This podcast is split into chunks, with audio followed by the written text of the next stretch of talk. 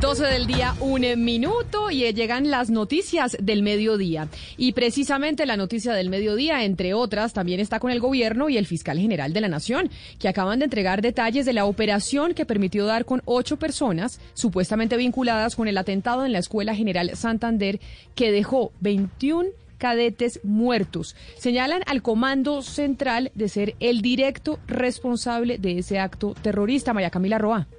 Buenas tardes. El general Oscar Atiortúa, comandante de la policía, aseguró que para dar con este resultado se realizaron más de 1.800 actividades de inteligencia como entrevistas, inspecciones, entre otras operaciones. Se revisaron más de 50.000 audios, 3.000 horas de llamadas telefónicas y cientos de horas de video. El presidente Iván Duque resaltó por su parte que esto deja ver que existe un vínculo directo del Comando Central del ELN en la planeación y ejecución de este atentado en contra de la Escuela de Cadetes General Santander. Lo cual evidencia una vez más el vínculo directo del Comando Central de ese grupo terrorista ELN en la planeación y ejecución de este macabro atentado. Son ocho capturados, como Andrés Felipe Oviedo Espinel, alias Jesús, quien habría recibido órdenes directas del Comando Central del ELN para planear este atentado. También Carlos Arturo Marín Ríos, alias Marín, señalado de escoltar en motocicleta la camioneta que fue usada en el atentado, junto a Angie Lorena Solano Cortés, alias Maco, otra de las capturadas. Son las 12 del día, 12 minutos y atención porque el ministro de Trabajo acaba de anunciar que habrá proyecto de ley para reglamentar el trabajo en casa. Dice él que el teletrabajo llegó para quedarse. Marcela Peña. Según el ministro de Trabajo, el custodio Cabrera, antes de la pandemia Colombia tenía 122 mil teletrabajadores, pero en medio de la emergencia sanitaria y las restricciones de movilidad, el número de personas teletrabajando o en la nueva modalidad de trabajo en casa supera hoy los 4 millones. Presentaremos una nueva ley para discutir esta nueva modalidad de trabajo en casa. Por eso digo que esta situación llegó para quedarse. Según el funcionario, más de la mitad de los trabajadores que está cumpliendo labores desde casa está de acuerdo con esta modalidad. Sin embargo, se requiere una ley para regularla más porque el trabajo en casa no tiene las mismas exigencias para las empresas ni para las aseguradoras de riesgos laborales que tiene el teletrabajo. Esta ley se va a presentar de forma paralela a otra que va a buscar regular la contratación a través de aplicaciones móviles. 12 del día, 3 minutos, y la policía de Cundinamarca reveló que los ciudadanos que agredieron a la policía y que terminaron con disparos en las piernas por parte de los agentes no tenían licencia de conducción y estaban violando las normas de parqueo. ¿Esto en dónde fue, Damián Landines? Sí, señora Camila, pues la saludo de hecho hasta ahora eh, desde el lugar en donde ocurrieron los hechos, en el municipio de Tocancipá, en Cundinamarca, en donde las últimas horas pues se presentó toda una trifulca durante la inmovilización de un camión que estaba mal parqueado en el momento cuando descargaba alimentos en un supermercado. Pero ahora pues hemos conocido un video, como usted lo contaba, del procedimiento que grabó el uniformado de la Policía de Tránsito, donde quedó en evidencia que tampoco estos dos ciudadanos extranjeros, dos venezolanos, pues tenían licencia de conducción. Escuchemos cuáles no son los auténticos. No tenemos problemas precisamente con el audio, pero a propósito de la policía, hoy a las 3 de la tarde, Diana, hay una marcha programada precisamente. Sí, precisamente Camila, porque las, los habitantes de Tocancipá consideran que hay abusos policiales. Ellos aseguran que definitivamente en Tocancipá se volvió todo un negocio llevar los carros a los patios por cosas que a veces ni existen, de acuerdo a los pobladores que han denunciado acá en Mañanas Blue. Dicen que ellos ya no aguantan más seguirle pagando a la policía una cantidad de partes que no se merecen. Esta tarde, a las 3 de la tarde, con todas las medidas de seguridad, porque están pasando unos, unas fotos de cómo debe ir la gente vestida con sus eh, tapabocas, que deben conservar las distancias de dos metros, pero van a manifestarse esta tarde por abuso policial en Tocancipá. Mm, bueno, pero allí está. En este caso hay que decir que en la imagen se ve que efectivamente el carro está mal parqueado y la policía dice que no tenían licencia para conducir las personas que se vieron involucradas en este altercado. A propósito, Camila, un vendedor ambulante mm, se peleó a golpes con un policía en Tunja. Ocurrió en medio de un operativo de recuperación del espacio público. Jairo Niño tiene la historia. En el video aficionado se observa el momento en el que policías y un ciudadano venezolano se enfrentan a golpes. Según las autoridades, los hechos se registraron ante la negativa del vendedor ambulante para facilitar sus documentos, requeridos en medio del operativo de espacio público. En Blue Radio, la coronel María de Macaro, comandante de la Policía Metropolitana de Tunja. Después de estos hechos se traslada a este ciudadano al centro de traslado por protección. Allí se hace la valoración médica que la S Santiago de Tunja hizo lo pertinente, pues nos emite concepto de que están, la persona está bien, no registra ningún tipo de lesión y eh, también se procede a la identificación del ciudadano. Se trata de una persona de nacionalidad venezolana. Los operativos se realizan ante el incremento de quejas ciudadanas por el aparente mal comportamiento de vendedores ambulantes en los semáforos de la ciudad.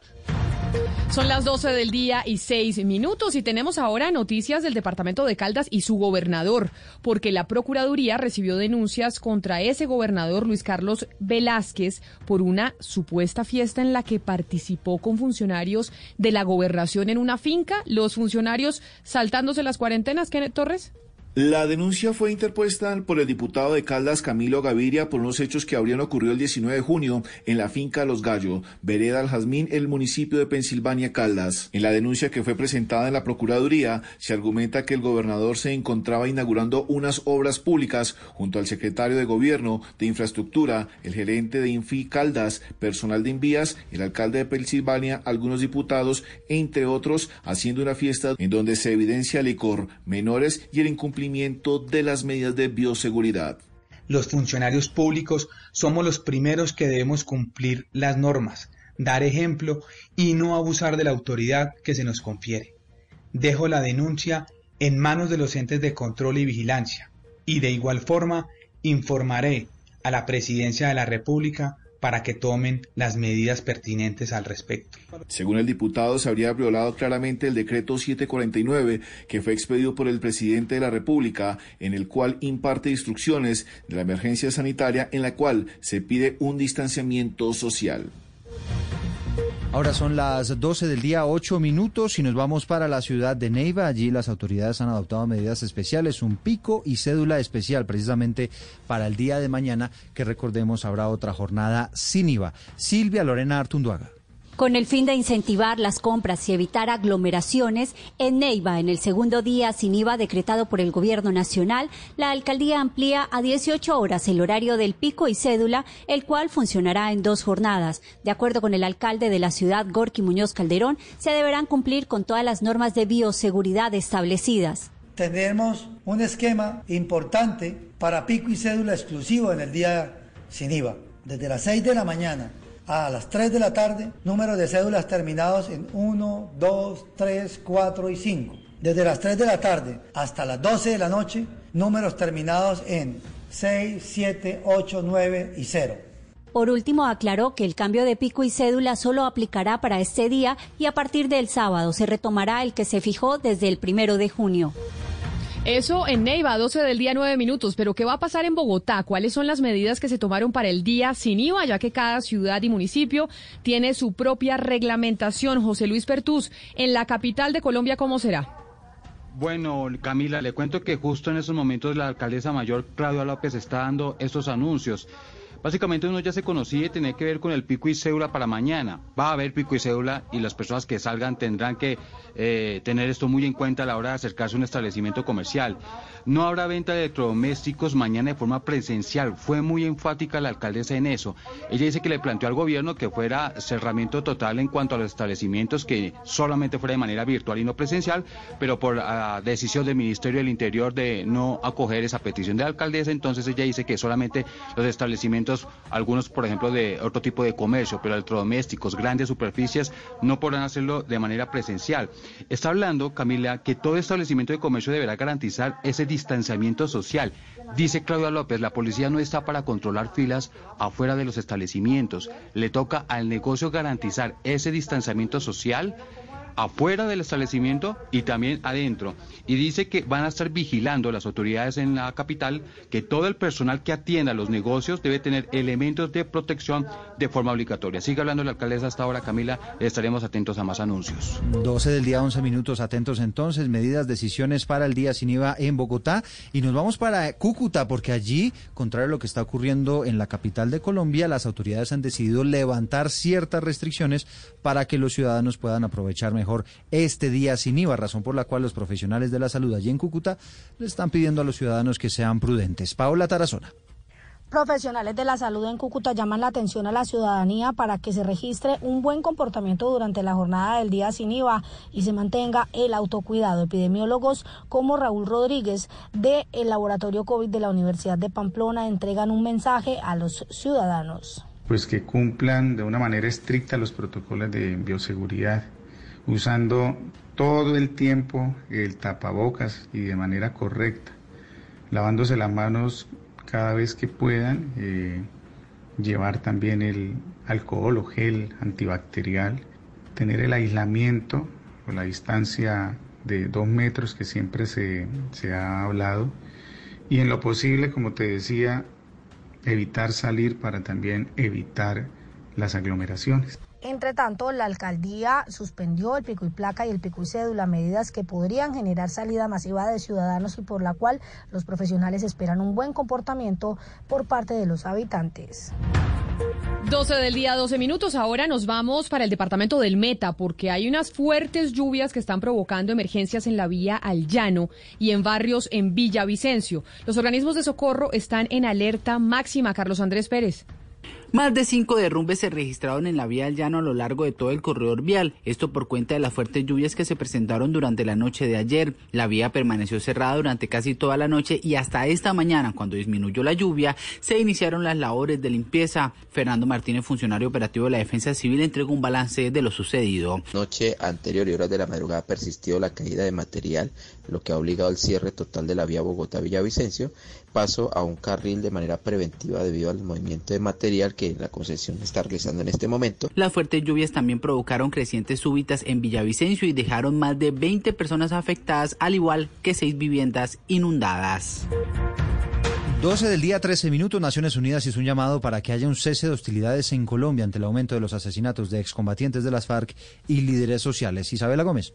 El representante especial del secretario general de la ONU en Colombia, Carlos Ruiz Massieu, pidió un cese de hostilidades a todos los actores del conflicto armado en el país, con el fin de facilitar la respuesta a la emergencia sanitaria provocada por el coronavirus y además de proteger la implementación de los acuerdos de paz. La ONU considera que en Colombia las comunidades siguen siendo afectadas por el conflicto y no han cesado los asesinatos de líderes sociales, exguerrilleros de las FARC, en medio de la pandemia.